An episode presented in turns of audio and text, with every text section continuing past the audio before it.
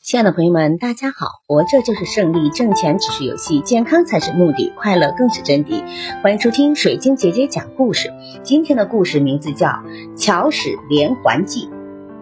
董卓挟持汉献帝迁都长安之后，更加肆无忌惮的，朝中的官员稍有不如意，立刻就被砍头抄家。官员们对董卓又恨又怕，都想除掉他。可又想不出什么办法来。司徒王允为此忧心如焚。一天，他去后花园散步，遇到了府中的义女貂蝉。貂蝉美若天仙，又能歌善舞。王允看到后，他心生一计，于是对貂蝉跪下，便拜礼。貂蝉扶起王允，跪下说：“您对我恩重如山。”如果你有事相求，我万死不辞呀。王允将貂蝉领进屋里，说：“董卓不仁不义，我要用连环计除去董卓和吕布。”王允邀请了吕布赴宴，并叫貂蝉相陪。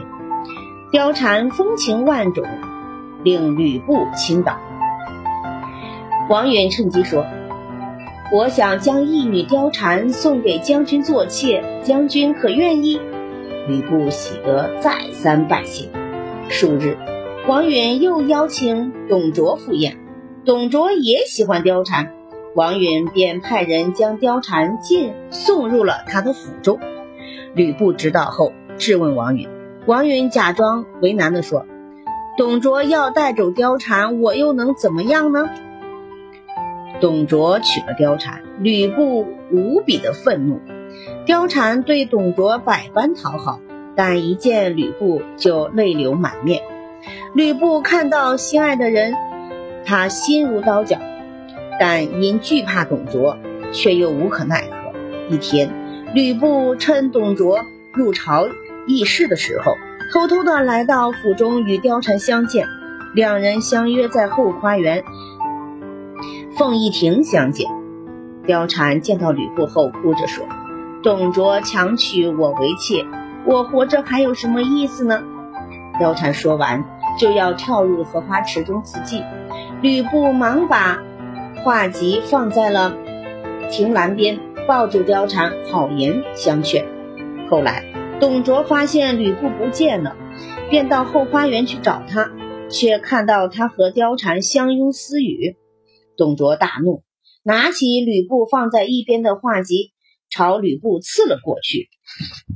吕布逃跑了。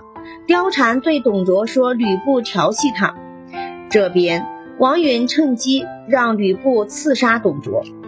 吕布决定与王允合作，于是王允以汉天子要禅位给董卓为由，将董卓骗进了宫里。董卓来到殿外后，王允让埋伏的士兵们刺杀董卓。董卓的胳膊被刺伤了，他急得大叫：“吕布救我！”吕布应声出来，一击便刺中了他的喉咙，董卓死掉了。感谢收听，再见。